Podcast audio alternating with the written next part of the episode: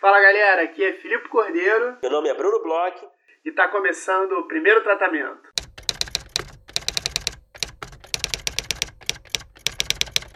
Fala Brunão, tudo bem? Fala Filipe Cordeiro, beleza? Beleza. É, estamos aqui para mais um episódio do podcast. É, esse ano é o ano do podcast, Brunão. É, eu vi agora que até o Rodrigo Maia, presidente da Câmara, tem um, um podcast. Não. Eu tô sentindo que a gente está um dia que não vai ter uma pessoa que não tenha um podcast. Peraí, o Rodrigo Maia tem um podcast. Rodrigo Maia acaba de lançar o podcast. É, eu, eu assino, ó, eu vou fazer uma propaganda aqui, depois é, a gente manda fatura para eles, mas eu assino aquele jornal Meio. Eu não sei se você conhece esse jornal Meio. Não é um é, é como se fosse um jornal barra newsletter. Você se inscreve lá no site deles, eu adoro, cara. Eles fazem uma versão todos os dias das principais notícias do dia anterior para você ler em oito minutos no seu e-mail. Todo dia de manhã eu acordo e eu tenho as principais notícias do dia. O resumão.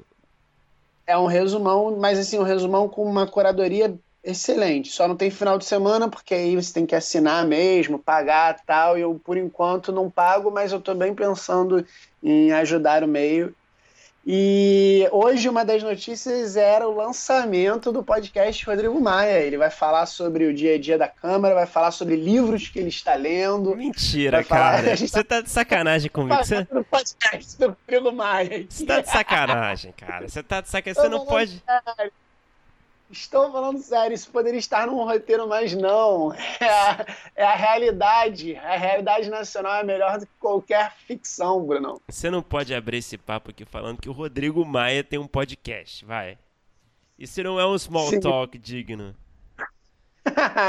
Rodrigo Maia agora é nosso colega de podcast, amigo. A gente vai se encontrar no, no, nos nossos congressos de podcast, né?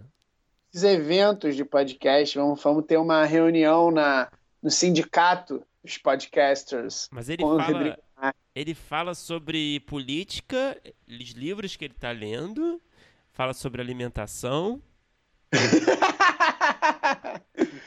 Cara, ele fala sobre três coisas. Eu acho que ele fala sobre o dia a dia na Câmara, lê notícias da semana e tem um terceiro bloco com livros que ele está lendo.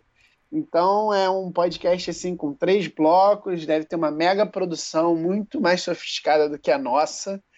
E é isso, cara.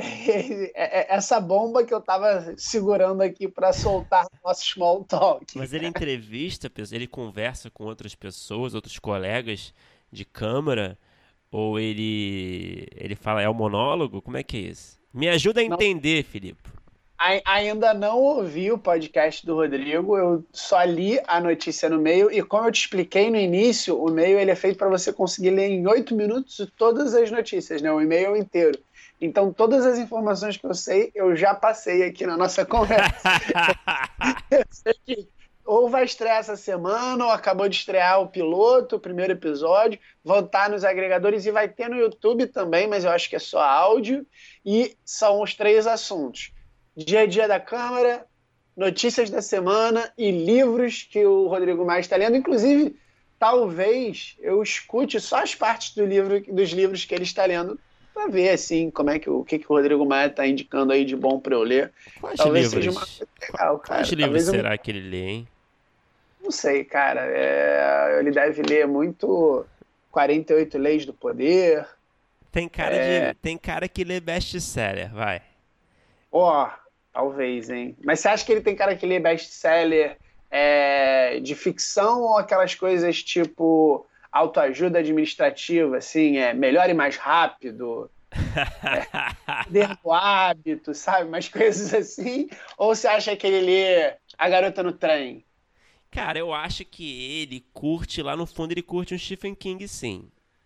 Mas eu acho que ele provavelmente no, pelo caminho que ele, que ele segue, né? Ele deve curtir essa onda de autoajuda, de empreendedorismo, né? Eu acho que ele deve bater nessa tecla sim. Mas eu acho que ele curte o Stephen King. É, eu acho que ele deve estar lendo a sutil arte de ligar o foda-se. Acho que tem muita cara dele. tá precisando aprender. Mas bom, vamos entrar no nosso episódio. Cara, não, um não, não vamos. A gente pode fazer não um vamos. podcast inteiro sobre o Rodrigo Maia. Vamos continuar falando do podcast do Rodrigo Maia, cara. Eu poderia, eu não ouvi, mas eu fiquei fascinado. Eu poderia falar por mais uma hora e meia aqui, cara. Ainda sem ter escutado, né? Só, só mesmo assim, tentando estipular, tentando imaginar o que, que esse cara tá falando nesse programa dele, nessa tentativa de virar um comunicador, né?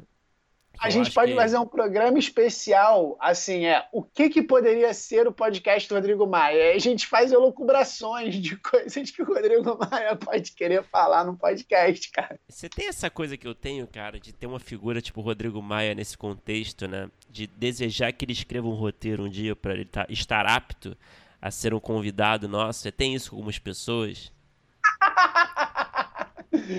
Cara, eu tenho, mas não com pessoas como o Rodrigo Maia. Eu já me peguei assim, é, com pessoas que eu admiro e, e principalmente escritores. Vou te confessar que principalmente escritores que eu torcia para ter um roteiro deles para eu poder sentar e só dar a desculpa de ah, você tem um roteiro aí, então vamos conversar aqui uma hora e meia e acabar falando muito sobre literatura. Mas políticos, eu ainda não tenho isso, cara. Eu tenho uma coisa assim com a Rita Lobo, cara.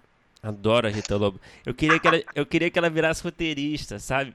Pra gente chamar Rita. Ritinha, vem falar com a gente. Mas se a gente fizer uma pesquisona, será que a gente não encontra uma redação final de nenhum programa dela? Aí a gente já começa a conseguir botar aqui num, num parêntese que a gente já começa a conseguir forçar uma barra, cara. Mas aí é roubar, né, querido? Aí é roubar no jogo, é, né, Felipe? A gente já falou no podcast. Bom, chega, vamos voltar a falar do Rodrigo Maia. Não, não, não vamos... vamos... falar do episódio de hoje, que é um episódio que, é, além de ser muito especial, que a gente conversou com uma galera no, no podcast, que é uma coisa já diferente, é um episódio que fala muito sobre um, um evento aí para roteiristas, então é legal nesse episódio a gente falar sobre algumas oportunidades que estão aí no ar, né, Bruno? Eu acho que é um, é um episódio interessante para a gente falar sobre isso, né? Exatamente. A gente traz aqui, como sempre, algumas oportunidades que estão por aí. A gente não está trazendo nada, a gente só está ajudando a organizar, né? A gente, enfim, falar de algumas possibilidades, algumas oportunidades para roteiristas. É... Algumas oportunidades para roteiristas. É, uma das primeiras que a gente pode falar aqui, que está abrindo agora inscrições, é uma galera que é nossa parceira, que é o Rota, né? O Festival de Roteiro do Rio de Janeiro. É, assim como o, o episódio de hoje, você que está escutando já deve ter visto aí no post, é, é, um dos festivais de roteiro que rola aqui no Brasil, né? É o, especialmente aqui do Rio, onde a gente mora, né, Brunão? Uhum. E que está abrindo agora é, as inscrições. Você já pode se inscrever nos seminários, né, para participar lá durante os dias do, do, do evento, é, que tem masterclass, tem é, entrevistas, tem milhares de tópicos diferentes. É um evento super interessante e, e, super enriquecedor, né, além de ser um encontro de roteiristas, e eles estão abrindo também duas oportunidades que são muito, muito, muito legais para quem está, principalmente para quem está começando, que é o concurso de roteiro de curtas, uhum. que já está com prazo aberto. É, o, o, concurso de roteiro de curtas do Rota é grátis, é, então você pode escrever até três roteiros no concurso. Eles abriram agora dia 10 de junho e vão até o dia 14 de julho de 2019. Então, galera que tem é, roteiro de curta ou tem uma ideia para escrever um roteiro de curta, é, tem tempo ainda para se inscrever. E nesse ano né, a gente tem uma certa participação, né, Bruno? Exatamente, a gente tem a honra de participar da curadoria do concurso de roteiro de curtas. A gente recebeu esse convite da organização. A gente está muito agradecido pelo convite, estamos muito felizes de participar, de colaborar é, com essa iniciativa. Então é isso, estamos de olho no roteiro de vocês E se inscrevam, que vale muito a pena. Além do concurso de curtas, o Rota desse ano também vai ter um laboratório de projetos de série. Então, você que tem aí um projeto de série, você que tem um, um piloto, é, tá aberto também as inscrições. O laboratório ele vai acontecer nos dias 2 e 3 de outubro. Além do laboratório, vai ter um pitching né, do, dos projetos que foram selecionados lá no evento do Rota, é, com é, pessoas do mercado, com profissionais que podem dar dicas, que podem até é, querer levar seu projeto para algum lugar. Vai ter lá a eleição de melhor pitching por júri oficial e júri popular. E essas inscrições estão abertas até o dia 20 de julho.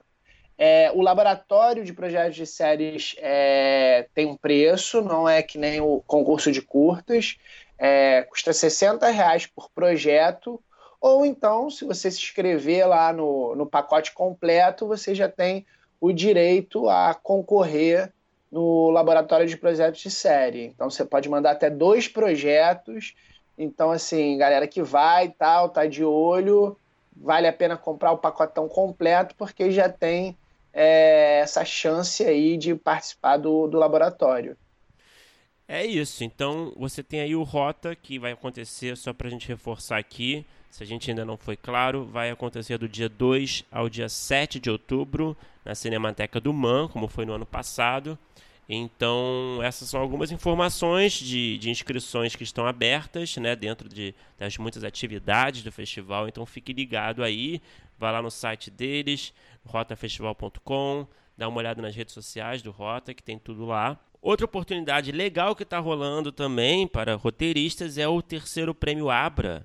O prêmio Abra, para quem não conhece, é um prêmio muito legal que prestigia, que premia, consagra roteiristas apenas de cinema, de televisão. Então a terceira edição já está com as inscrições abertas. Nesse ano você pode inscrever o seu filme. O seu filme, desde que tenha sido exibido, tenha estreado no ano de 2018, ele pode estar apto a concorrer no terceiro prêmio Abra. Então você pode inscrever lá no site do Abra. É, você pode inscrever o seu filme de longa ou também de curta também, é uma outra novidade desse ano. Então tem ali a categoria de curta-metragem, de ficção, documentário, animação. Então se seu filme já foi exibido em pelo menos um festival é, brasileiro em 2018, você pode inscrever o seu, o seu curta. E é isso, esperar que, quem sabe aí, o seu filme possa competir, ser finalista aí, que certamente vai te dar uma visibilidade, vai dar uma visibilidade para você e para o seu projeto também, que é muito legal.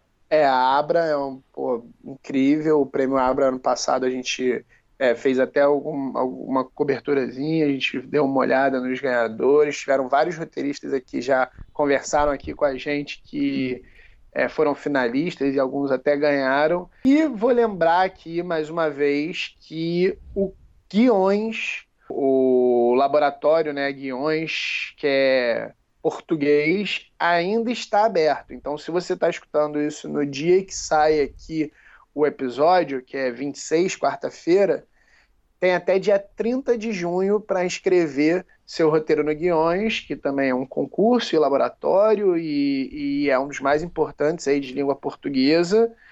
E então fica aí a lembrança, a gente já falou bastante sobre o Guiões no episódio 79, que é o do Marton. Se vocês quiserem saber um pouquinho mais, entrem lá no site do Guiões ou escutem o nosso episódio. Mas ainda está aberto aí para quem tem roteiro de longa-metragem. Exatamente. E agora vamos entrar no nosso episódio de hoje, né, Brunão? É o nosso episódio, o último episódio antes do Frapa. A gente vai falar sobre o Frapa, né, Bruno? É, nada melhor do que falar sobre o Frapa na semana do Frapa, semana que precede o Frapa. A gente queria aproveitar e dar um aviso aqui que semana que vem, na semana é, que acontece o Frapa, não vai ter um episódio inédito, não vamos lançar um episódio na quarta-feira, porque estaremos no Frapa, estaremos lá participando. A gente para quem não sabe, a gente já falou aqui, mas a gente vai participar de uma atividade lá, entrevistando a Renata Martins, uma grande roteirista, ao vivo lá no dia 3 de julho, na quarta-feira. Vamos dar um jeito também de fazer uma coberturazinha nas nossas redes sociais, postar lá umas fotos, uns vídeos, para dar um gostinho para quem não, vai poder estar lá conosco, certo? Certo. Então o episódio da próxima quarta-feira, na verdade, vai ser ao vivo lá no evento. É. A gente vai tentar lançar também um episódio mais à frente da conversa ao vivo lá com, com a Renata. E também fique ligado que essa sexta-feira tem mais um episódio desta série especial que a gente fez com players do Frapa. É, a gente pode anunciar com quem é o episódio, Felipe? Brunão, a gente sempre fala que vai segurar, né? Mas a gente não se segura. É um player super grande.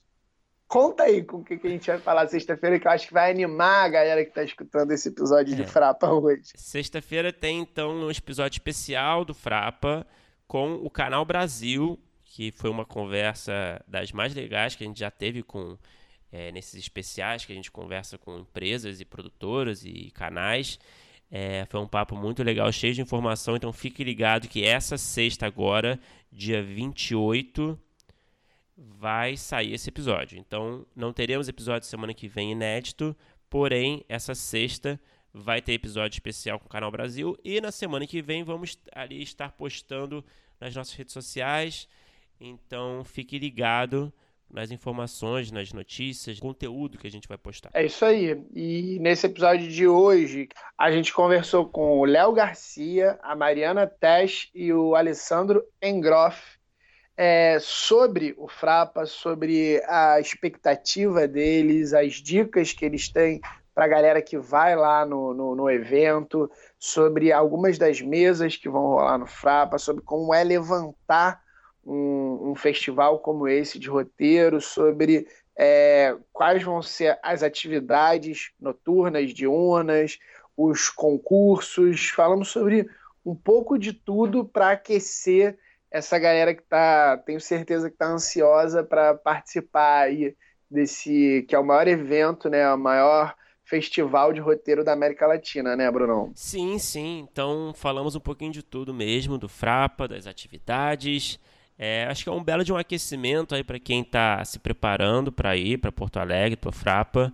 E, e deixa um gostinho amargo para quem não vai conseguir, mas ao mesmo tempo, o ano que vem é, se tudo der certo aí no nosso Brasil, vamos ah. continuar com outras edições, né? O Frapa vai ter outras edições, tenho certeza. Então, é para você conhecer mais, saber mais sobre esse festival, dessa oportunidade, esse encontro que é maravilhoso para o nosso mercado.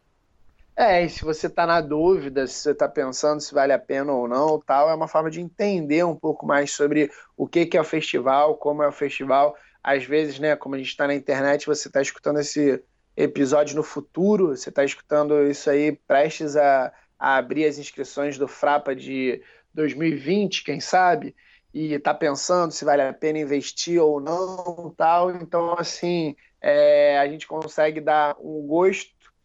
Tomara que não seja tão amargo quanto o Bruno está aqui. Agridoce. A gente consegue dar um gosto que é esse festival. Vamos escutar esse papo aí. Foi muito divertido fazer, foi uma conversa com bastante gente. É... Foi bem legal conversar com essa galera que são os heróis de levantarem um festival como esse. Ah, vamos lá, vamos escutar.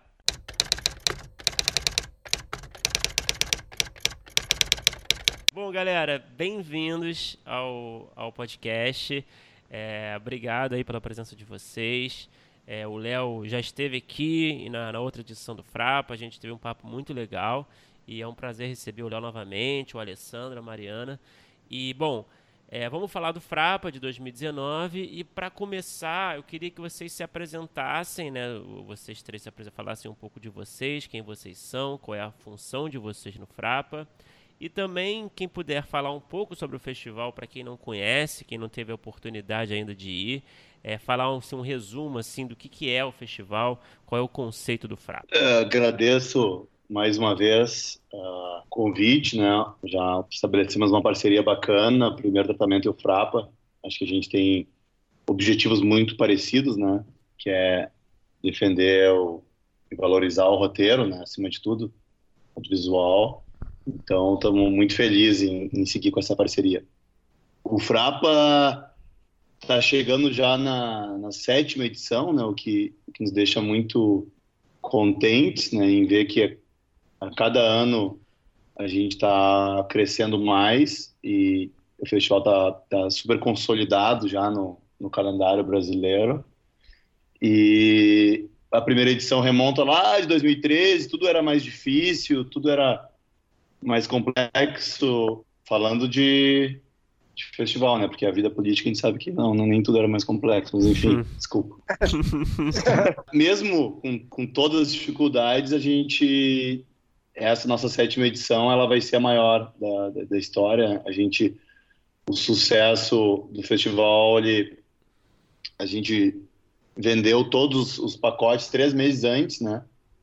Então a gente a gente estava longe de, de, divulgar toda a programação, não tinha divulgado nem todos os convidados e, e o, nem todos os players, né? E o pessoal já estava porque a gente já todo mundo já, já confia na, na, qualidade do festival, né? É o Rock então, in Rio uma... do roteiro.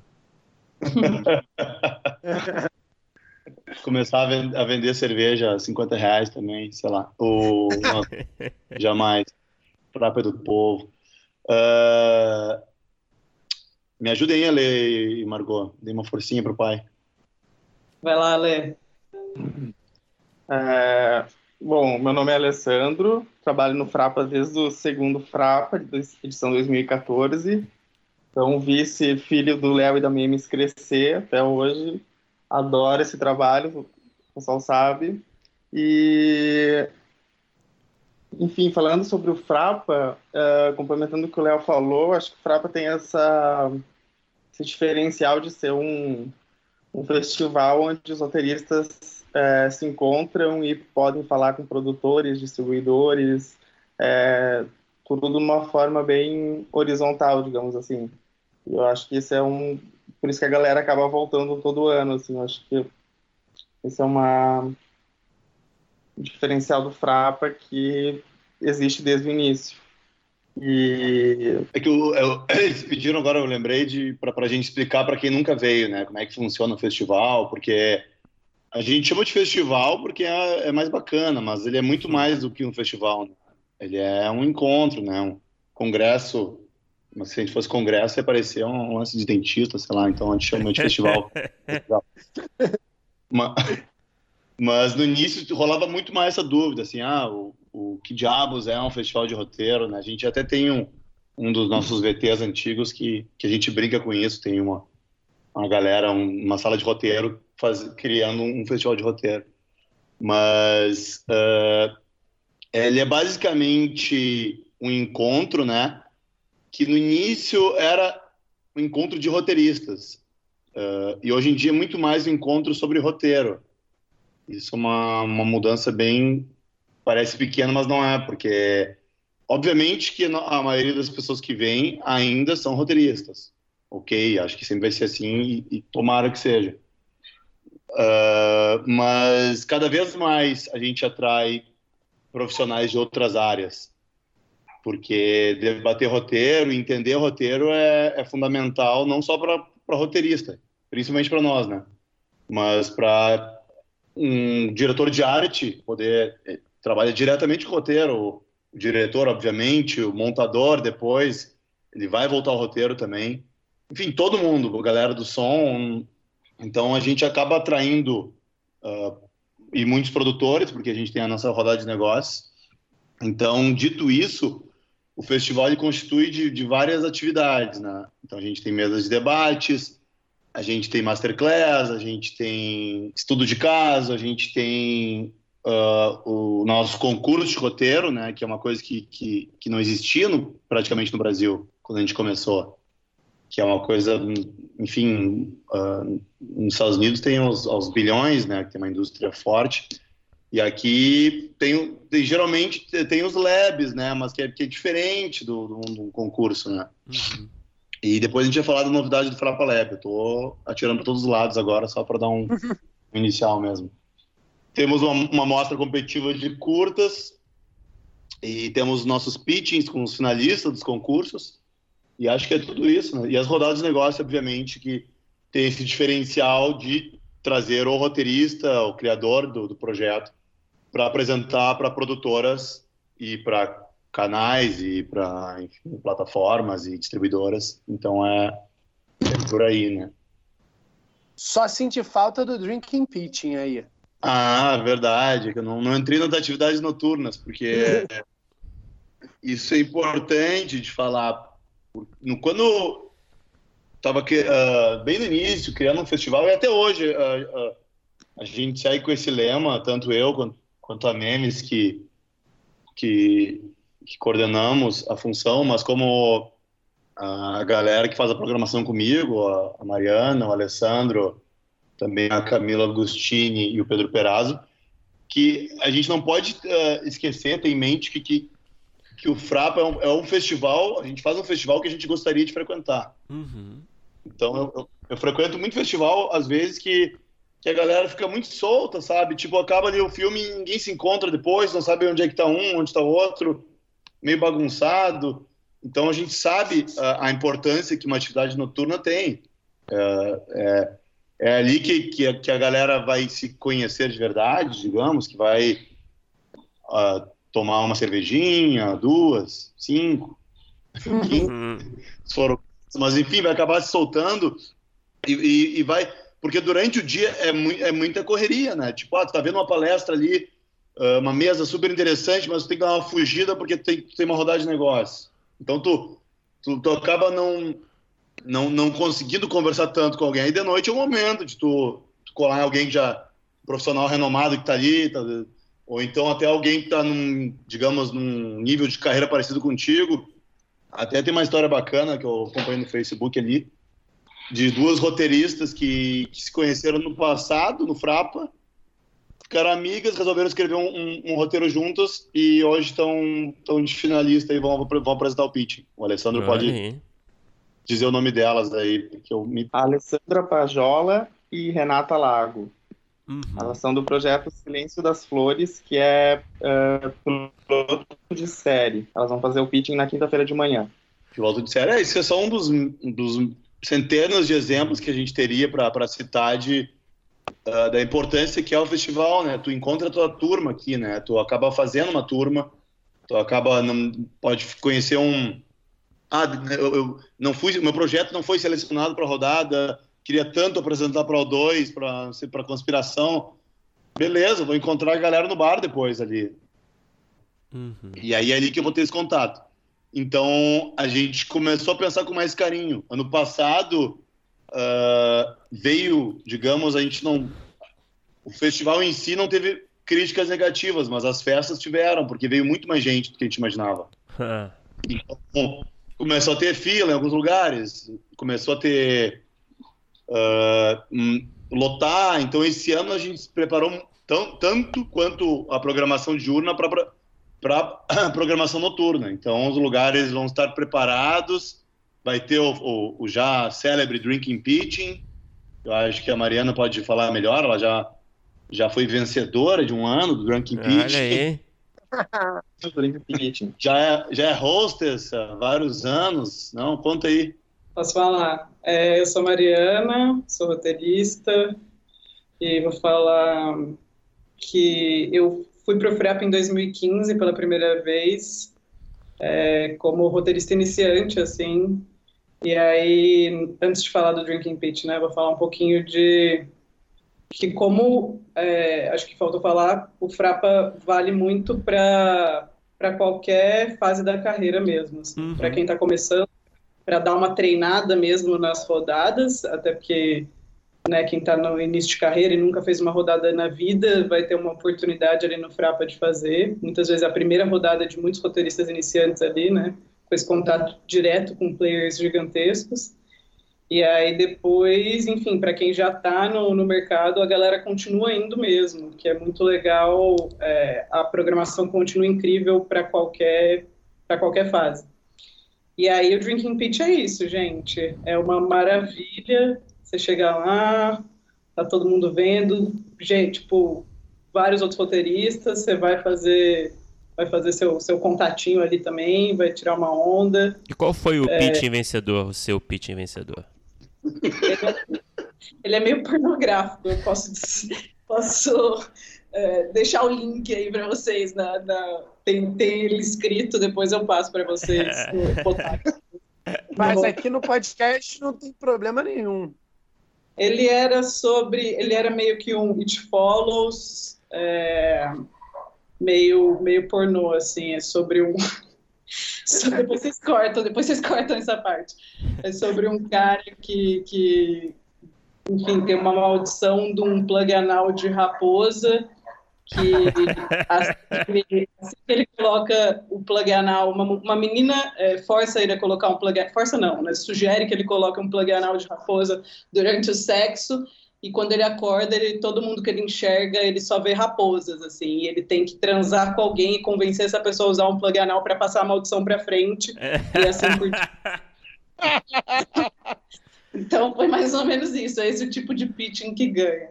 Olha o é, mas o legal da minha história também é que eu comecei, né, muito iniciante em 2015 e aí fui sugada por essa galera para fazer parte da programação. Eu acho que os roteiristas são mais agentes do que qualquer coisa, né? Você tá ali no Frapa, bate o santo numa festinha, você já troca material, você já quer trabalhar junto. Isso é muito foda. Muito foda. Uhum. Acho que é isso. Eu não, não gosto muito de falar, meu tipo. o...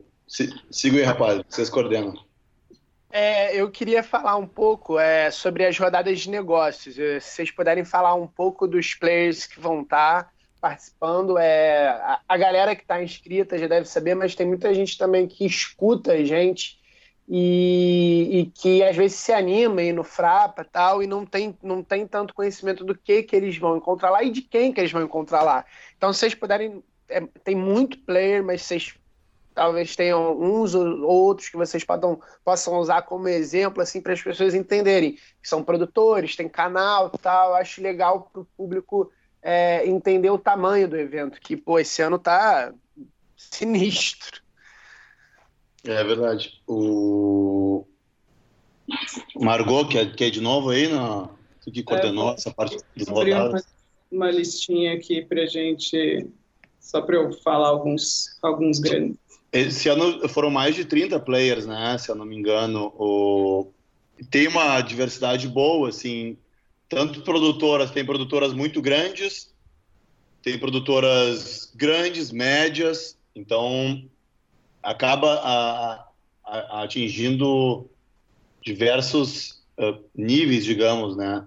Então, o... Temos, é, tem, temos aqui, ó, só para falar alguns, Canal Brasil, GNT, Prime Box, O2, Pródigo, Colateral, Pironauta, Bactéria, Hype, Boulevard, Racor, Giros, Olhar, Prana, Mixer, Antifilmes, Fox, Globoplay, Vulcana, Casa de Cinema, Gulani, Conspiração, Multishow, TV Zero, RT, Coração da Selva, Sentimental, Netflix, Globosat, Globo Filmes, Globo News, tem a Amazon também, que não está aqui. Acho que eu falei todos. E tem, e tem uma coisa que. Ou se eu esqueci Só algum... gente pequena, hein? É.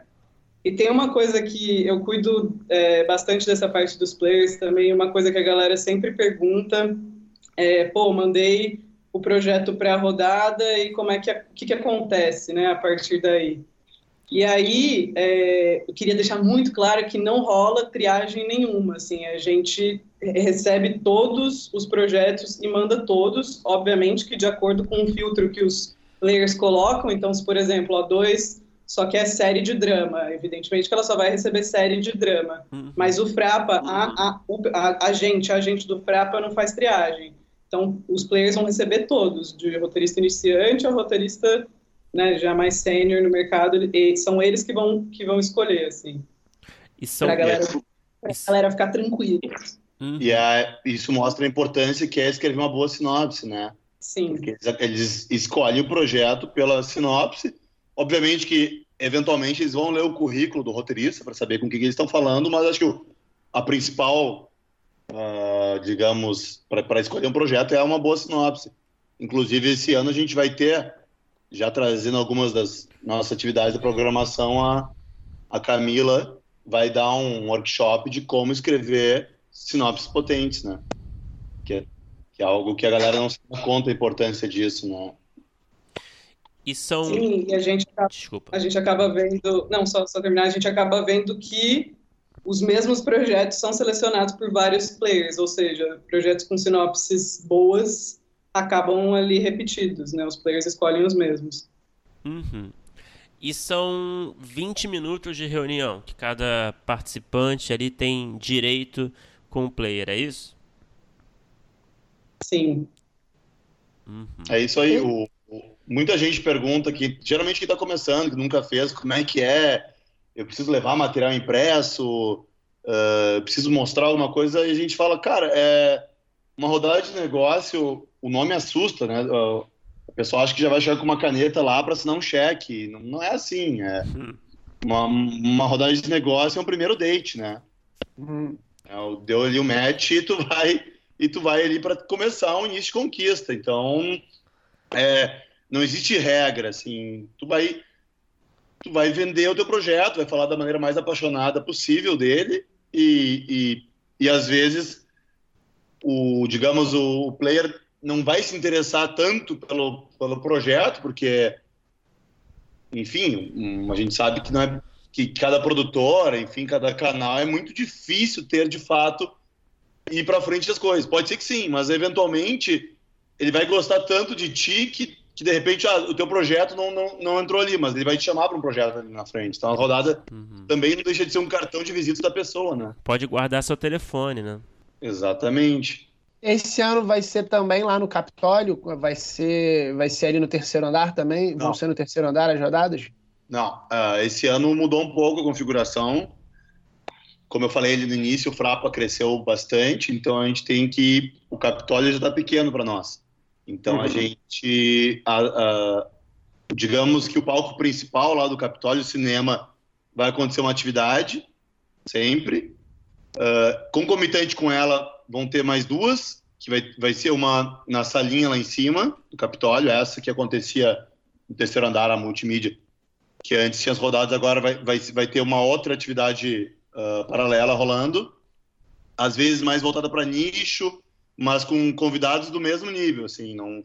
A gente sempre teve esse cuidado, assim, de, de não, não, não ter uma atividade que lote e outra que fique vazia, sabe, com uma com fila. A gente sempre teve, tentou manter que, que, que deixar a galera roendo unha mesmo com dúvida de saber para qual lado eu vou.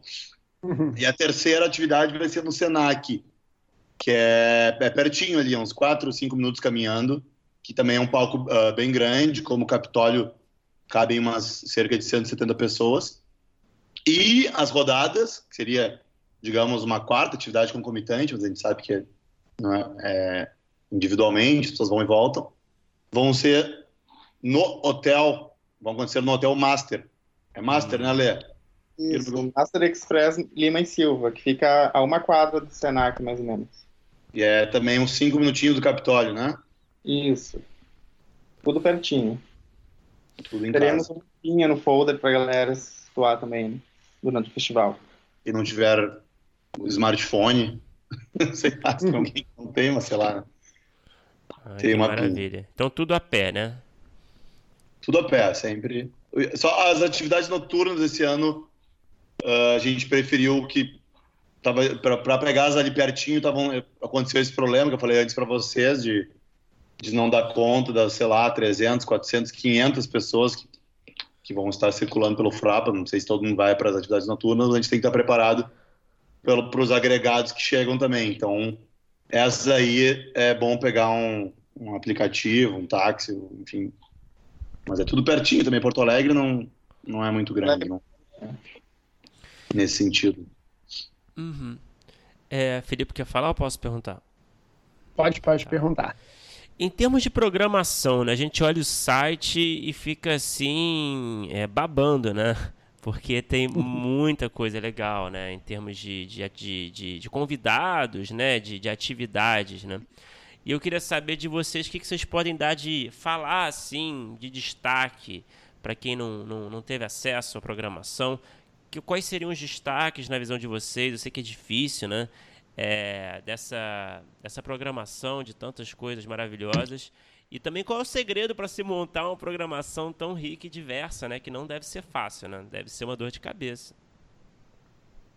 É um quebra-cabeça e tanto, assim. Uh, no início, até bati um pouco de desespero da nossa parte de olhar toda aquela grade aberta e o que fazer e, e pra, eh, várias ideias. A gente sempre tem um banco de, de possíveis caminhos para ir, mas aí o que, que vem antes, o ovo ou a galinha? Vamos chamar convidados antes, depois tentar uh, agregar eles ou o contrário, mas enfim, é, uma, é, um como escrever um roteiro, eu acho que é um processo meio caótico assim, de as coisas ao, ao, aos poucos elas vão, a gente vai conseguindo ordenar, a gente tem perfis diferentes ali. Uh, eu acho que eu sou mais impulsivo, a Camila tem mais toque de organização, mas a gente foi a gente foi chegando a lugares interessantes, assim. É, é sempre complicado dizer ah, o que, que eu indico ou não. Acho que a gente pode ir falando o, o, o na minha cabeça todas as atividades são maravilhosas, né? Não posso uhum. vender uma melhor que a outra, mas a gente sempre escuta muito o, o que as pessoas que vêm no Frapa têm a dizer. Então, a galera sempre dá muita dica e a gente anota isso, a gente conversa depois, o feedback é muito importante pra gente. Então, por isso que a grande maioria das pessoas que vem adora e quer voltar muito, é muito por causa disso, sabe? A gente ouve elas. Então, uh, eles pediram, ah, é bom, vamos botar um intervalinho. Esse ano tudo tem meia hora de intervalo entre as atividades para não não ficar uma correria, não, não, não ter que. Eventualmente, uma mesa tem que durar uns 5 minutos a mais, você não precisa cortar na parte boa, ter, ter uma, uma gordurinha. E uma coisa que a galera pediu bastante, que, é, que, que faz sucesso, é estudo de caso. Então, hum. esse ano a gente está com quatro estudos de caso, é isso, Ale? Isso. Que, dois que... na segunda e dois na sexta-feira. O que, que tem estudo de caso aí? Temos na segunda-feira Irmão do Jorel, com o Zé Brandão, às 14 horas. Zé Brandão, Aí... que é, ele, é, ele é produtor, na verdade, do, do Irmão do Jorel, mas também escreve roteiros, né? Então, e... uma visão interessante, né? Às 16h30, o Série Lab vai apresentar uma atividade, o Gustavo Couto e a Vanna Medeiros, que é uma análise comparativa de Miss Maisel e Coisa Mais Linda. Vai ser na sala multimídia. Curiosamente, o, o, o criador do Coisa Mais Linda vai estar no Frapa também, né? Será que ele vai assistir essa mesa? o Diriana. Vai ser engraçado. Olha que pressão pra galera do Série Lab, hein? não, mas eu, eu conversei com eles, eles gostam da série. Não, não, acho que não teremos polêmica. Sempre rola um outra polêmica, mas acho que não vai ser por aí. E na sexta de manhã temos a análise de Big Little Lies, da primeira temporada, que o Alexei Abib que vai ministrar.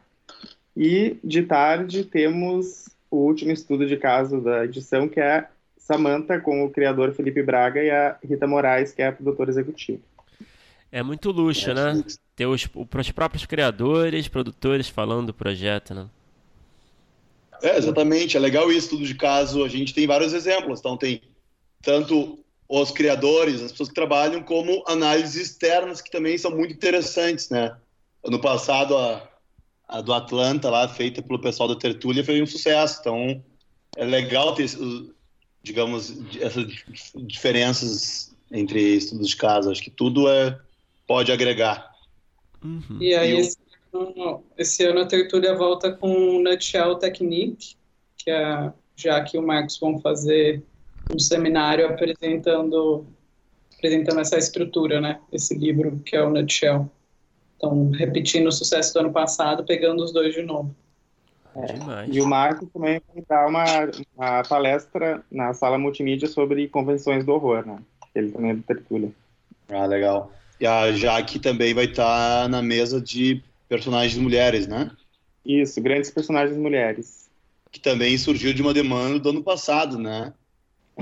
que causou uma, uma, certa mesa perguntado, os convidados perguntaram ah, qual é uma grande personagem do cinema brasileiro que mar, marcante e a galera meio que não sabia muito, ah, todo mundo fala da Fernanda Montenegro, da Dora e fica por aí, sabe? Então, a partir daí a, gente, a, a Camila resolveu bolar essa essa atividade que vai contar com com a Marília do Cabiria. Isso, é... Marília Nogueira do Cabiria. Jaqueline, do Tertúlia Narrativa, Jaqueline Souza, a Lumasa e a Érica Sarmê. E a mediação vai ser da Camila Agostini. Ah, Maravilhoso. A gente falou antes do, do, do Alexei, vai lembrar que ele é um parceirão nosso, né? Que, que veio no passado, mas daquelas figuras ímpares, né? Que já rola uma conexão forte, ele já nos ajudou imensamente a fazer uma novidade esse ano, que é o primeiro Frapa Lab. Uhum. Que vai começar pequenininho, mas já muito foda. Porque.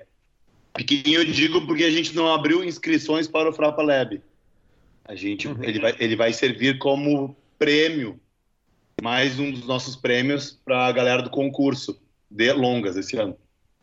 Então, os, os três vencedores do, do concurso de longas e mais o vencedor do pitching de longas, os quatro eles vão eles vão ter na, a gente vai anunciar mais cedo esse ano a gente vai anunciar na na quarta-feira de noite na durante o Drunken Pitch, né?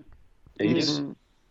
E, e aí na quinta e na sexta eles já vão trabalhar em cima o Alexei e nossa convidada internacional desse ano, a Sênia Riveri, de Cuba, os maiores nomes, né? De visual latino-americano, vai também vai dar essa consultoria e ela vai fechar do, um dos fechamentos do Frapa esse ano uh, com uma masterclass. E esse laboratório vai ocorrer nos próprios dias do festival? Na Isso. segunda parte, na segunda metade, né? É, na segunda metade, de tarde, com, com eles, né? Com os, digamos, esses seis numa, numa salinha. Ai, que, que luxo, hein? Mas já, já plantando semente para ano que vem ainda fazer maior, né? Um Frapa Lab crescendo. Legal. Então, tipo... vamos falar um pouco sobre os concursos, porque é, esse ano está diferente do ano passado. Cabiria está em, em, piloto, né?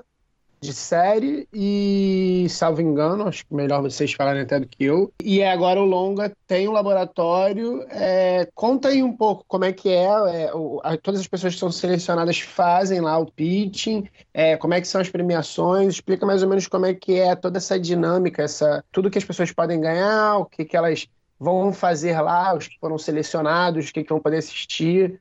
É, que é também é uma outra coisa muito legal e, e fora que as pessoas ainda vão se apresentar, né? Tem um mega destaque assim para os projetos.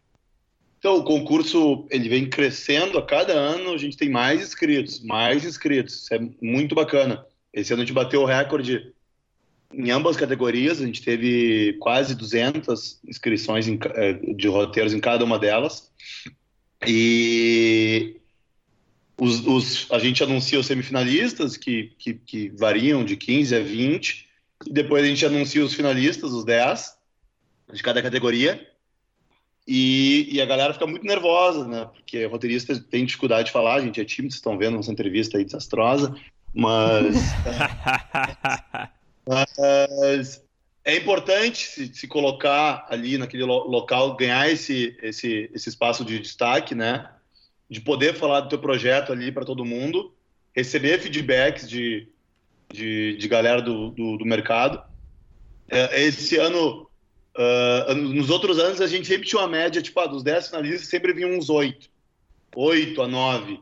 E esse ano vai vir todo mundo. É incrível, vai vir o, os 10 de cada categoria ainda mais um, um projeto convidado que do Curitiba Lab, que eu tive lá e escolhi o um, o melhor pitching para vir participar esse ano. Então, o Kabiri ano passado foi nosso parceiro no, no, no concurso de longas e aumentou uh, aumentou sim o número de mulheres inscritas, o que foi muito legal. E, e nos pitches ano passado foi meio fiascão o, o, o pilotos, porque dos oito que apresentaram, acho que tipo sete era, era homem, sabe? Era uma charedo sem fim, sabe? Mais um homem. Eu não sabia onde me mergulhar, assim. Eu acho que a banca, se não me engano, era composta por mulheres. Deu as, já, já foi Olha. dispar, mas acho, acho que os dois projetos que não vieram eram de mulheres e, enfim, o outro era uma, uma. E esse ano virou. O, o Kabir nos ajudou a, a, a ter muito mais, tem muito mais finalistas mulheres no E bom, nos é, prêmios. Fala, fala. fala. Prêmio. Prêmios, o eh, tem diversos prêmios, o tanto no concurso como na mostra de curtos a gente dá Final Draft, né, uma uma licença do Final Draft, que é o, o principal software de, de roteiro do mundo, né, de escrever roteiro, que, que custa 250 dólares, então é um prêmio muito bom, né? Ah, a gente, para o vencedor, a gente tem um prêmio em dinheiro, além disso, mil reais. Esse ano a gente tem uma, uma parceria com a Academia Internacional de Cinema, então vai ter o, o, uma, a gente vai dar uma bolsa de algum discurso deles de férias ou semestral. Temos o nosso troféuzinho maravilhoso, né? A, a Cafeteira. cafeteira. A Mariana já ganhou uma cafeteira de melhor pitch, se não me engano, estou errado? Ganhei. Ganhei melhor pitching. Melhor pitching ganhei segundo lugar no, no longa uma vez. Com- tive consultoria com Pablo Stoll, foi maravilhoso. Que massa. O- Mariana tem muita tomou história no festival. Sou campeã do Frato. Já Uhum. tomou café no teu troféu? Também não, deixo ele na estante. Bem bonitinho. Ah, e outra parceria que a gente fez esse ano, que é com o Projeto Paradiso, né, que, que chegou chegando no mundo dos roteiristas, é, dando muito apoio, e fazendo muitas parcerias do, do Instituto Olga Rabinovich. Então, o vencedor da categoria longa-metragem, ele vai, vai ganhar uma assinatura anual do, do Sundance Collab, que custa 500 dólares. É uma plataforma lá de Sundance muito bacana, que tem tu- tutoria, masterclass, curso. E o Projeto Paradiso também é nos- nosso apoiador para trazer a, a CN de Cuba. Também não faríamos sem elas. E acho que é isso. Ah, e tem o premiação de pitching, 500 reais. Tem mais alguma coisa que eu esqueci? Acho que é isso, né? O vencedor do, de melhor pitching de longa também vai poder participar do encontro de cinema no que vem, Ah, é Ou- verdade. ou poder escolher uma credencial online para assistir o- as mesas desse ano, a edição desse ano, do encontros. Maravilha. Pô, demais, hein? E Nossa, né? Falar um pouco da mostra competitiva de curtas, né? Que é uma outra, um outro setor aí do festival. Que, como é que tá esse ano?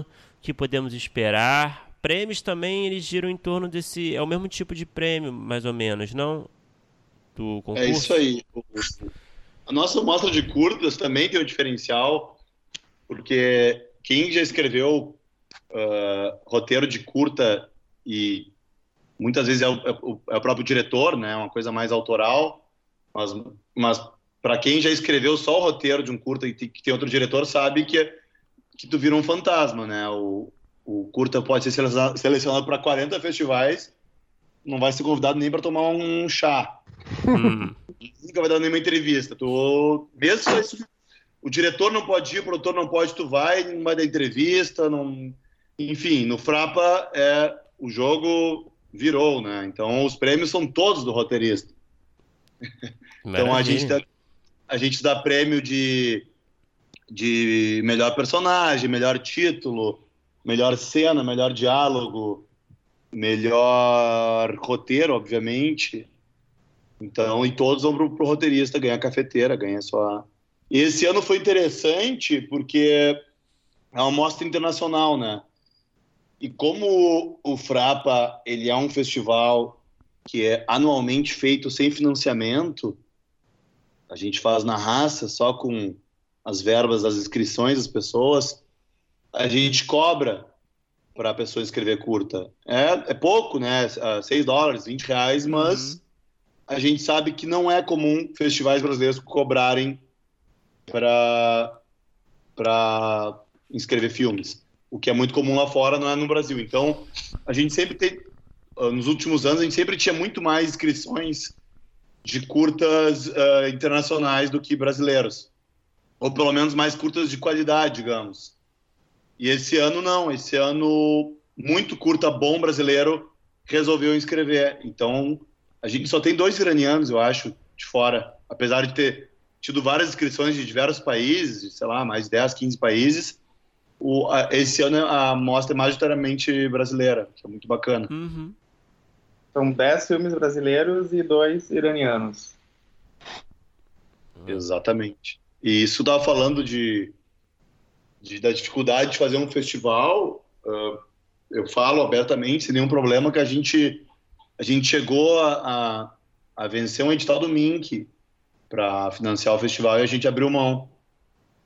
Porque, enfim, a gente tinha pedido uma verba X e eles ofereceram 20% do valor que a gente tinha pedido e aí era inviável. E a gente falou: não, com, esse, com isso aí é melhor a gente continuar fazendo o nosso modelo, com toda a dificuldade que é, mas pelo menos a gente tem a nossa ingerência, não depende de, enfim, com, eventual contingenciamento ou, uhum.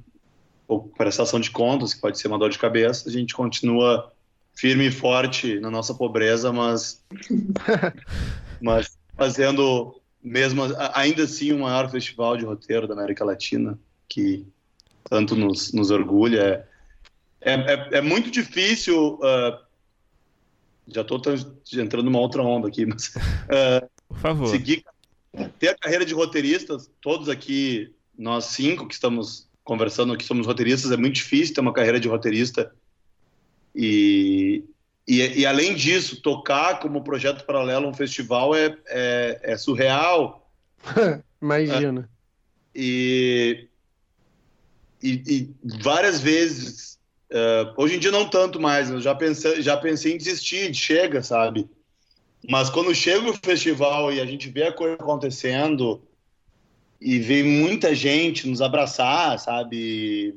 E, e dizer o quão importante o festival é e quanto a carreira deles aconteceu por causa disso, a gente sabe do, do valor que é cara, temos que seguir, vamos embora, é divertido quando rola, a gente sofre, a gente chora, a gente faz de tudo, mas acontece e, e aos trancos e barrancos no final dá tudo certo. Eu acho que é isso. Pô, é, imagina a trabalheira, cara. O festival é incrível mesmo. É, a gente está gravando é, mais ou menos há uma semana de, de acontecer o festival. Então, assim, obrigado por vocês todos conseguirem falar com a gente, porque imagino que deve estar uma loucura. E eu queria saber, assim, quais são as expectativas aí de vocês. Uma, uma dúvida, é o festival, sem dúvida, está crescendo em número de inscritos é, de concurso, atrações e tudo, mas vocês também estão conseguindo é, vender mais ingressos, até porque agora tem pelo menos três mesas rolando mais ou menos ao mesmo tempo. Vocês estão conseguindo receber mais gente no, é, ao longo desses anos? Sim, cada ano vem mais gente. Ano passado, se eu não me engano, a gente, a gente vendeu uns 200, 220 pacotes.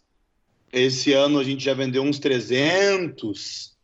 E, e com certeza, ano que vem, se, enfim, né, se não acontecer uma, uma tragédia aí com a nossa Ancine, nem nada, e a gente seguir nesse crescimento, é bem provável que a gente tenha que repensar uh, uma sede maior que comporte mais gente, porque é, dá um dó no coração uh, saber que muita gente, a gente tem uma lista de espera com mais de 50 pessoas. Caramba. Caraca. Queriam vir que a gente não pode vender para não, não dar caos, né? A, a Memes viu aquele documentário tá na Netflix lá, o, o Ale também viu, o Fire Festival. Sim, maravilhoso. deu, deu, tudo errado, eu não quis nem ver. Eles acham que eu sou aquele cara. tudo, eu não quis nem ver, então a gente segurou para não ser o caos. A gente sabe que uh, eventualmente pode dar uma fila que outra esse ano, mas a, a, a gente pede paciência para a galera, porque vai ter um fluxo contínuo de pessoas que vão entrar e sair, porque, enfim, tem uma rodada, querem ver outra coisa. Então a gente quis não vender tudo para manter o festival bom, né? Mas é provável que ano que vem a gente pense em, em, seguir esse crescimento, né? Gradual, sem, sem grandes loucuras, mas seguir seguir assim, porque eu acho que esse é o caminho. Se cada vez cada vez mais gente quer falar de roteiro, acho que isso é um ganho para todo mundo, sabe? Uhum. A, a, o nosso histórico aqui já é muito importante em sete anos. A, a Associação Brasileira, a ABRA, né, de, de, de autores roteiristas, ela, ela, nasceu no Frapa. era, eram duas associações, era a R e a AC, que o, o Thiago Dottori e o, e o Ricardo Hofstetter, que eram os presidentes, trocaram ainda mais figurinhas aqui e a partir daí, no ano seguinte, já, já veio como Abra, sabe? Uh, e, vai ter esse ano de novo uma mesa da Abra com a GEDAR, que é muito importante, né? Sobre direitos dos roteiristas.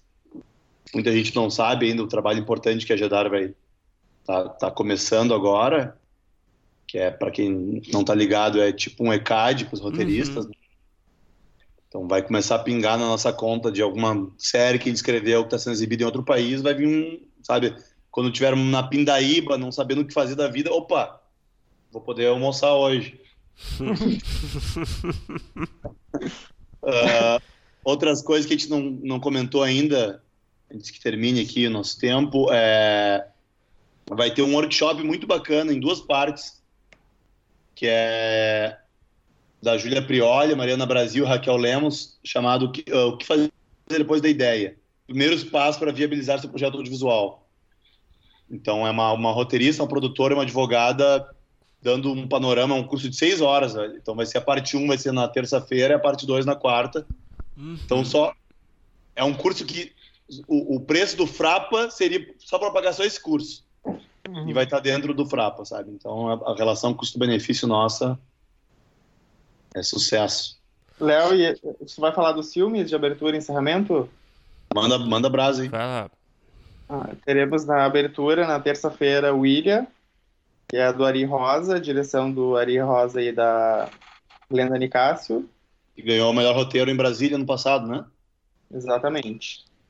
E na sexta-feira, encerrando o Frapa, temos o, o ainda inédito filme do Marcelo Gomes, Estou me guardando para quando o carnaval chegar. E depois da sessão vai ter uh, debate com o roteirista e diretor. Marcelo Gomes, que esse filme teve em Berlim, né? Vai ser uma, uma espécie de pré-estreia de luxo aqui. Uhum. Ele vai acabar entrando em cartaz umas duas semanas depois. E o Marcelo Gomes também vai estar tá fazendo uma, uma palestra. Uma palestra bem bacana sobre voz em off focando principalmente naquele filme maravilhoso, Viagem porque preciso, volto porque te amo. Uhum. Sim. Tá completando 10 anos esse ano. Ah, que maravilha. E vocês têm alguma dica de para quem vai, de quem tá certo que vai esse ano, de hospedagem, tem alguma parceria do festival que dá algum desconto, alguma dica de Porto Alegre, por que não? A dica eu espero que vocês já tenham comprado sua, sua, sua passagem e reservado seu hotel, já que é ano que vem o festival, então uh, calhou esse ano de estar tá rolando Copa América aqui, então a cidade vai estar bem cheia, vai menos mal que a, a princípio ia ser Argentina e Uruguai, bem durante o Frapo, mas eu acho que a Argentina não ficou em primeiro, então vai ser outro jogo. Mas enfim, a cidade está bem cheia. Uhum. Tem alguns hotéis que dão desconto que a gente pode o Ale sabe melhor do que eu esse tipo de coisa. O Everest acho... 10 e o Master Express, Lima Mas acho que ambos, ambos já estão lotados, se não me engano, acho não? Master ainda não. Hum? Não? Olha aí. Ah, eu diria quem tiver no desespero é, no Facebook, né, para as meninas, para as mulheres roteiristas, sempre tem um post ou outro falando, ah, tem um lugar aqui no meu Airbnb, então se alguém ainda não conseguiu, dá uma olhadinha lá e se encaixa aí com a galera. Como é que tá o frio na barriga? Sétima edição, vocês já estão tranquilos, já estão levando de letra? Ou é sempre tenso é, nesses últimos dias antes de, de começar o festival? Cara, eu tô bem tranquilão. O, o Ale me falou hoje que tá tendo pesadelos e, sonhando com frapa todo dia. Então, como, é, como é que tá, Margot? Pô, eu tenho umas rodadas aí também, tô nervosa. Tô com medo de dar fila, mas acho que vai dar tudo certo. Frapa, o Frapa é muito amor, pô. O Frapa é bonito demais. Tá todo mundo de, de coração aberto, então vai rolar fácil. É, eu tô, eu tô numa expectativa boa, porque, enfim, o Frapa sempre tem que, eu tenho que preparar meu fígado bastante, porque ele é bem, bem forte nesse sentido etílico, né? Então, essa semana eu vou entrar em regime de detox, né? Estive no Maranhão passado, acho que bebi demais lá no festival. Mas fala aí, Ale. Frio na barriga? barriga. Afinal, são 90 convidados no total, se a gente for somar players e, enfim, muita gente para confirmar, para pegar material, muito trabalho, mas com certeza vale a pena. A gente está bem empolgado, trabalhando com tudo para tudo ser o mais perfeito possível. Temos uma equipe maravilhosa que a gente confia, que a gente trabalha desde o início e é uma apesar do da barriga, bem confiantes que vai ser lindo e que esperamos que todo mundo goste bastante, que é o que o que nos move, né? Fazer uma programação, um festival que todo mundo curta, se divirta e faça novos amigos. É para isso que o Frapa existe. Acho bem importante falar da equipe. Nossa equipe é muito foda. Isso ajuda muito as pessoas gostarem do festival, sabe? Sempre solícita, rápida. Então, eu já deixo um beijo para toda a nossa equipe. O... Quando falou, o Felipe perguntar do, do frio na barriga, eu cheguei a perguntar se estava frio na cidade. Ah, uh, não. Hum, não está frio neste momento. Até tô de bermuda aqui, estava trabalhando sem camisa agora há pouco, mas parece que semana que vem, a semana do Frapa, vai fazer um friozinho sim. Então. Mínima de 6 graus e máxima de 16. Então é bom trazer Eita! Principalmente carioca, assim, porque. E o Léo é gaúcho. Ele estar sem camisa e bermuda significa que todo mundo que é do sudeste para cima estaria de casaco. Não, que hoje está quente, essa é a previsão, vai saber se vai se confirmar mesmo. No passado fez calor no Frapa, se não estou enganado. Então depende Sim. muito, o tempo aqui é muito louco. Tem invernos terríveis, e... mas a previsão acho que é, é por aí, né? Friozinho. Última coisa, o, o vai ficar bravo com a gente. A atividade noturna que ele está organizando. Júnior, Margot, a gente não falou a, a Vamos falar, vamos falar. Fala aí, fala aí. Perazzo e a Camila estão organizando um quiz, que é uma, um evento noturno que nunca teve, um quiz bar. E aí a galera vai se reunir em várias mesinhas e vão fazer perguntas sobre o cinema brasileiro. E a mesa vencedora vai ganhar umas cervejas para tomar ali mesmo e ficar bem quentinho no frio de Porto Alegre. Ah, que maravilha. Vai ser que dia? Esse evento vai ser no dia 4, que é. Quinta, Quinta de noite. No Quinta. céu bar, né? Isso. E para ter, terem noção, a gente conversou um tempão e, e sequer falamos nem na metade da programação que a gente tem aqui. Então a galera acessa o site do Frapa, né? frapa.arte.mudo.br, quem quiser ficar por dentro. Nem vocês falaram, quem, mesmo quem não, não, não pôde vir esse ano, ano que vem, corre para comprar cedo o pacote. No início do ano é sempre mais barato, garante, sem erro porque cada ano vai ser mais foda. Esse ano vai ser incrível e tenho certeza que ano que vem vai ser melhor ainda. E uma dica para quem vem, eu acho importante, uh, lembrando que teremos três uh, atividades concomitantes, mas uh, quem quiser ir muito numa atividade, é bom chegar antes para guardar lugar, porque uma vez que lota, não pode mais entrar. Então fica a dica, quem, quem, quiser tomar bem, dá uma olhada na programação, já separa as atividades. A pessoa tem que entrar numa filinha, eventualmente, né? A gente sabe que vai ter, eu não vou nem dizer uma tem uma que outra atividade que, que eu acho que, que vai acabar bombando muito, mas eu não vou alertar os gansos. é, bom, mais algum recado, gente? Eu não quero também encerrar aqui, né? E vocês ficarem, deixarem de falar alguma coisa importante. Mais algum recado que vocês querem passar? Alguma, algum destaque para fazer? Não, eu acho que é isso aí, é só agradecer a, a, a parceria de Não, eu estava olhando aqui, agora lembrei. eu, a gente tem bastante coisa voltada para a série, né? Porque hoje em dia é um. É, o, é os olhos, os ovos dourados. Eu esqueci qual é a expressão que eu queria usar, se era os olhos. Os, como é que é os olhos? Como é que é? A menina dos olhos. A menina dos olhos. os ovos dourados da galinha, os meninos dos olhos, enfim. Uh, série, hoje em dia a gente está abordando bastante esse ano. A gente vai falar sobre a anatomia de uma sala de roteiro, a gente vai falar sobre assistência de roteiro, que é um tema muito interessante para quem está começando. A gente vai falar sobre showrunner. Então, e vocês também vão ter uma entrevista, né, com a, com a grande Renata Martins, né, primeiro tratamento, mais uma vez presente. Ah, muito obrigado pelo convite. Estamos honrados de participar. O ano passado foi demais, a gente falou com a Eli Della Penha lá e a gente gostou bastante. Obrigado mesmo pelo convite. Não, a gente que agradece a parceria e o podcast vocês é demais. O ano que vem eu vou roubar vários nomes aí que vocês convidaram esse ano para chamar. É só uma pergunta que eu queria fazer para vocês, na realidade. O quanto que você O quanto que vocês, porque é, é, é, a gente a gente, isso é uma curiosidade pessoal, tá, gente? Isso aqui não tem relevância nenhuma. Mas a gente pega muito de vocês, né? Da programação de vocês, porque o, o mercado de roteiristas é um mercado que está crescendo, mas a gente sabe que roteiristas são ainda meio anônimos, né? Então a gente está sempre tentando descobrir novos nomes, descobrindo nomes que com trabalhos legais a gente volta e me recorre às edições passadas do Frapa, né? E aí eu queria saber se vocês, se a gente consegue ajudar de alguma forma também nessa pesquisa, vocês. Claro que ajudam. Tô dizendo aí, tô. tô... É. Maravilha. a gente pesquisa em que é lugar, porque a gente, a gente cata. A, a, esse ano somos cinco roteiristas fazendo a programação, então cada um tem seus outros contatos que conhece fulano, conhece Beltrano, então acaba se expandindo mais, né? É, esse, então isso nos ajuda bastante, mas é é sempre complicado porque a gente, como eu falei antes, nossos problemas de, de, de orçamento, a gente quer definir o quanto antes esses convidados para poder comprar passagem uhum. a preço barato, né?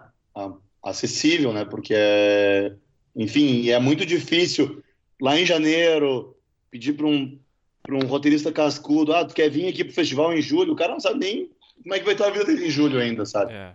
Então é sempre é um trabalho difícil de ir fechando aqui, aqui, ah, conseguimos fechar aqui dois, três, tá bom. Fevereiro vamos fechar mais. Ah, aí tem a pressão na produção. Ó, não é fácil, gurizada. É, pra gente já não é fácil fechar uma entrevista, cara. Fechar um horário pra conversar uma hora. Então imagine fechar aí uma, uma semana aí da vida Com a pessoa alguém. na casa dela e a gente aqui já é difícil. Mas, eu, acho, eu, teria só um detalhe que eu, eu queria ter falado lá atrás e não, não deu, se desse para falar agora, que é claro. é quando falou da gente sempre ouvir o feedback das pessoas que vêm no festival, de assuntos que elas querem uh, ouvir falar, né, enfim, na próxima edição. E esse ano, ano passado, a gente teve nos concursos de roteiro pelo menos 30% dos projetos finalistas com personagens trans. E esse a gente teve algumas algumas questões sobre a construção de personagens, enfim. E esse ano a gente buscou uh, profissionais para participarem de uma mesa que vai ser na quinta-feira de tarde, que é Trans no Audiovisual, tema presente profissionais ausentes, que vão falar um pouco sobre representatividade uhum. e sobre o, o lugar do, do, dos trans hoje em dia dentro da cadeia audiovisual. Muitas vezes, uh, né, feito filmes sobre eles, e só que eles não, não incluem essas equipes, enfim, principalmente na parte do roteiro, né? Passando pela questão de lugar de fala. Uhum. Vai ser com, com a Lumaz e com a Ariel Nobre, né? Isso, na quinta de tarde. O... É, dentro do, desse tema, como não poderia deixar de falar também, esse ano é um ano de resistência para todo mundo, né? Por mais que, que a palavra já parece até gasta, né? Mas é fazer um audiovisual e realizar um festival nesse ano tão complicado, 2019. Então a gente não, não poderia não é um, é um, é um tema do festival, né? O nosso para quem já viu o nosso pôster e e tem várias das nossas mesas, a gente vai abordar uh, roteiro e política, a gente isso vai estar tá presente em tudo, né? Não tem como fugir. Poxa, que maravilha, a gente, eu, nossa, eu dou parabéns para vocês. Vocês conseguem fazer, a gente realmente fica bem impressionado com a diversidade da programação, né? Vocês abordam aí essas questões de diversidade, essas questões de showrunner, de gêneros diversos é, o papel com a relação com o produtor, é, falar de série, falar de cinema. Então acho que vocês realmente estão de parabéns. É uma programação bem bacana, bem completa. E, é, enfim, eu sou fã e eu tenho certeza que vai ser incrível esse ano. Vocês querem falar mais alguma coisa, Somos gente? Fãs. Cara, hum, acho que não. Acho que agradecer o espaço. A, a Mariana quer falar alguma coisa. Eu sei que ela tinha que sair às seis e meia, então talvez ela não queira falar nada porque ela está atrasada com o compromisso.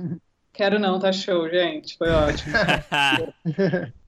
Obrigadão. Foi bem maneiro. E bom, obrigado aí por conversar com a gente e nos vemos no Frapa. Valeu, galera. Então, todo mundo que vem no Frapa aí, vem, vamos trocar ideia, vamos curtir e tenho certeza que vai ser uma, uma semana muito intensa e muito divertida para todo mundo. Grande abraço.